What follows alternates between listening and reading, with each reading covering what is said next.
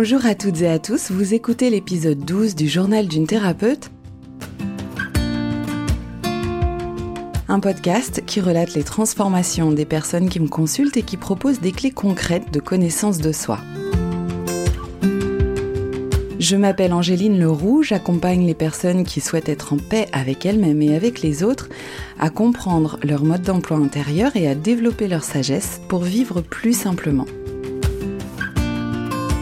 L'épisode d'aujourd'hui va parler à beaucoup d'entre vous, je pense, car qui un jour n'a pas été confronté à l'insomnie? C'est précisément la raison qui a amené Jade à me consulter. Ça fait des années qu'elle a des difficultés à bien dormir et surtout à s'endormir une fois au lit. J'ai intitulé cet épisode De l'insomnie à la paix ou comment changer une pensée parce qu'on va justement aborder ce sujet. Comment fait-on pour changer ses pensées? C'est une question qui m'est très souvent posée, alors je vais tâcher d'y répondre aujourd'hui.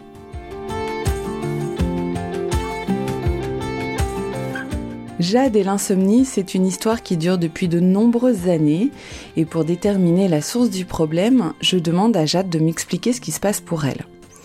En l'écoutant, je vais percevoir si le problème se situe au niveau physique, au niveau émotionnel, au niveau cognitif ou au niveau spirituel.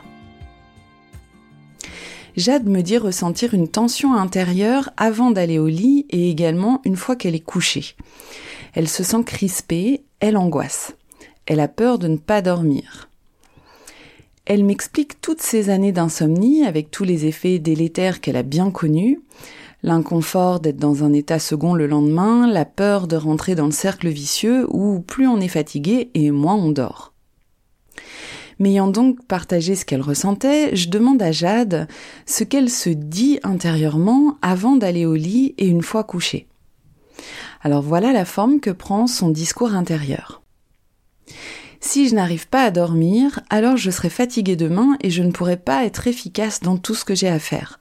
En plus, je ne vivrai pas pleinement ma journée car je serai dans un état second, je dois absolument dormir. Et puis si je ne dors pas, ma dette de sommeil va augmenter et après ça je me connais, c'est le cercle vicieux, je ne dois pas faire d'insomnie, il faut absolument que je dorme. Je demande alors à Jade, qu'est-ce que tu ressens quand tu penses que tu dois absolument dormir? Et Jade me répond, je ressens de l'agacement, de l'angoisse, de la peur, de l'inquiétude aussi, et puis une tension dans la poitrine, j'ai le cœur serré.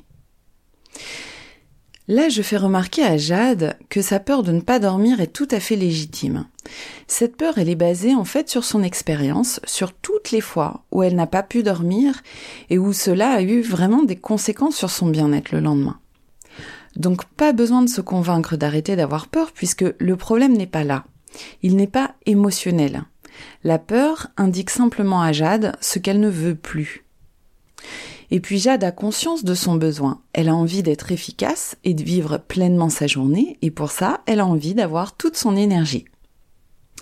Alors maintenant, qu'est-ce que Jade fait quand elle ressent cette peur, cette angoisse, ce cœur serré? Et là, Jade a essayé plusieurs stratégies. Elle me répond. Avant, j'essayais de me convaincre que j'allais bien dormir, mais ça ne marchait pas forcément. En ce moment, j'essaye de ne pas y penser et d'accepter l'attention, mais ce n'est vraiment pas évident. Et puis d'autres fois, j'ai pensé au somnifère, cette solution me rassurait. Le problème, c'est que ces cachets sont chimiques et me rendent dépendante, et ça, ça ne me convient pas. Alors, quel est le problème véritablement? Ici, le problème se situe au niveau cognitif, donc au niveau de la pensée. Quand Jade se dit je dois absolument dormir, qu'est-ce qui se passe en fait? Elle se met une pression. Et elle l'exprime très bien. Elle a le cœur serré. Et précisément, c'est parce qu'elle se met cette pression qu'elle ne dort pas. Le problème n'est donc pas de réussir ou non à dormir, mais de se mettre une pression. Lorsque Jade essaye de se convaincre que ça va aller et qu'elle va dormir, elle se rajoute encore une pression car elle se force, elle essaye de se convaincre. De la même façon, quand elle s'efforce de ne plus y penser, elle se met une pression. Se forcer à ne plus penser à quelque chose, c'est finalement y penser tout le temps. Enfin, elle a essayé d'accepter la tension qu'elle ressentait, mais là encore, elle se force à l'accepter. Et ça, ça crée une tension de plus. En fait, toutes ces stratégies n'ont pas été vraiment efficaces, tout simplement car elles n'agissent pas au bon endroit. Elles ne font qu'ajouter encore plus de tension. Or, c'est bien la tension qui empêche Jade de dormir. D'ailleurs, la stratégie du somnifère est très intéressante. Jade dit que quand elle pensait à la possibilité de prendre un somnifère, ça la rassurait. Et oui, évidemment, elle devait se dire quelque chose comme si je prends un somnifère, alors je vais pouvoir dormir et tout ira bien. Et comprenez que ce n'est pas du tout le somnifère qui la faisait dormir, mais le fait d'être convaincue qu'elle allait dormir grâce à ça. Donc c'est bien au niveau cognitif que ça se passe. Et bien sûr, si le somnifère a un effet relaxant, évidemment, ça contribue à l'endormissement. Alors un autre point encore, Jade interprète certains signaux physiques comme des signes précurseurs d'insomnie. Le fait de les interpréter ainsi, ça crée déjà une tension, ça crée déjà une peur. Et après, c'est un cercle vicieux. La tension crée une pensée, la pensée crée une tension, etc., etc. En réalité, ces signaux sont dus à l'excitation de la journée, voire au stress qu'elle a accumulé, et surtout au besoin qu'elle a de décompresser, de se détendre avant d'aller au lit. Et enfin, un dernier aspect, Jade est sensible à son environnement et je percevais dans son système quelque chose autour des rythmes circadiens qui étaient déréglés. Ce qu'elle m'a confirmé puisque avec la reprise du travail, son rythme est différent. Elle n'est plus vraiment à l'écoute de son horloge interne. Pendant le confinement, en fait, elle allait tous les matins faire une promenade dans la campagne, promenade qui lui faisait un bien fou et à laquelle elle a dû renoncer avant la reprise du travail. Or, plus on écoute cette horloge interne et plus on est en équilibre. Plus notre activité suit ses rythmes naturels et mieux on se porte. Alors maintenant qu'on sait que c'est au niveau de la pensée que se situe le problème, on va pouvoir reprogrammer cette pensée. Alors je demande à Jade ce qu'elle a envie de ressentir à la place de la pression et elle me répond j'ai envie que ça ne soit plus un sujet dans ma vie. Ok, en fait elle a envie de se fiche la paix avec ça. Eh bien c'est justement la pensée que je lui propose. Je me fiche la paix avec ça. Je demande à Jade ce qu'elle ressent vis-à-vis -vis de cette phrase et elle ressent immédiatement un relâchement, une plénitude, une détente. Ça, c'est bon signe, ça veut dire que son cerveau est d'accord avec cette phrase. Ensuite, je lui demande si elle se sentait relâchée, détendue, qu'est-ce qu'elle ferait? Et là, Jade me répond du tac au tac, ben, je dormirais. Et puis du coup, je serai encore plus à l'écoute et ouverte à ma vie, je serai plus présente à moi-même et aux autres pour partager encore plus de choses, je vivrai ma vie plus intensément. Je sens vraiment que cette perspective plaît beaucoup à Jade. Ça lui donne de l'élan, de la joie, bref, c'est ça qu'elle a envie de vivre. On voit bien le lien entre ce qu'on pense, ce qu'on ressent, ce qu'on fait et les conséquences que ça entraîne dans la relation à soi-même et aux autres. Ce qu'on pense entraîne un ressenti.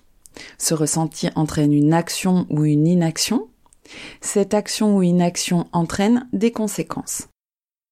On a fait le même exercice d'enchaînement pensée, ressenti, action, conséquence avec la phrase je dois absolument dormir pour que Jade se rende bien compte que c'est sa pensée qui l'empêche de dormir. Et puis pour qu'elle puisse aussi bien prendre conscience des effets de cette pensée sur sa vie, et enfin qu'elle conscientise qu'elle a le pouvoir de changer ça. Alors, je ne préconise pas du tout d'utiliser la pensée positive dans le sens où essayer de se convaincre du contraire de ce qu'on pense n'est à mon avis pas une bonne stratégie. Pourquoi? Tout simplement parce que notre cerveau va forcément trouver, même inconsciemment, des objections. Ça peut finir en conflit intérieur et c'est pas du tout le but recherché. Pour moi, il y a une méthode plus douce et surtout plus efficace qui consiste d'abord à bien identifier la pensée qui pose problème et ensuite à trouver une nouvelle pensée avec laquelle on est en accord et surtout qui entraîne un ressenti de bien-être. S'il reste une quelconque miette d'inconfort, c'est que la pensée n'est pas appropriée. Et là, ce qui est inapproprié dans la pensée je dois absolument dormir, c'est le fait que dormir ne se provoque pas par la volonté. On ne décide pas sciemment à quel moment on va s'endormir, ni à quel moment on va se réveiller. En fait, ça se fait tout seul. L'idée ici pour Jade, c'est d'arrêter de faire un effort. C'est pour ça que la pensée je me fiche la paix avec ça, ça fonctionne plutôt bien pour elle. Alors j'ai proposé à Jade d'expérimenter au quotidien cette pensée-là, c'est-à-dire d'y recourir à chaque fois qu'elle en ressent le besoin, quitte même à l'utiliser comme un mantra. Voici son retour deux semaines après la séance. Je sais que je dors peu, 6 heures de sommeil c'est peu, je fais des siestes et des postures de yoga régénérantes, je sais que je peux difficilement mieux faire avec le rythme du travail qui est violent pour mon organisme. La phrase J'ai longtemps pensé que je devais absolument dormir, mais aujourd'hui j'ai envie de me fiche la paix avec ça, à libérer quelque chose en moi. Ce Je me fiche la paix m'aide et je me le répète à l'envie, pas seulement le soir. En fait, je sens qu'il y a comme une partie de moi qui se fond dans cette phrase et qui me parle. Ça prend sens tout au long de la journée et en fait, ça pacifie. Concrètement, je me fous la paix. Je vis ma soirée sans me demander quelle heure il est, ni si j'aurai assez de sommeil, et patati et patata. Pour ce faire, je m'écoute, je fais les choses qui me nourrissent et que j'ai envie de faire, lire, écouter de la musique, etc. Et j'ai renoncé à lire dans le lit. Je n'y vais que lorsque je suis fatiguée et que je sais que je vais dormir. Si je sens une tension ou une crainte, je diffère, je fais autre chose. Du coup, quand je me plonge sous la couette, c'est chaud et doux et je n'ai plus qu'à me laisser porter. Le midi au travail, je mange léger dans mon bureau, je fais ma balade vers la forêt et je m'accorde toujours un temps de rien, de silence, je fais une petite sieste ou pas. En fait, je ne conditionne plus ma vie autour du sommeil. En me foutant la paix, celui-ci s'intègre naturellement.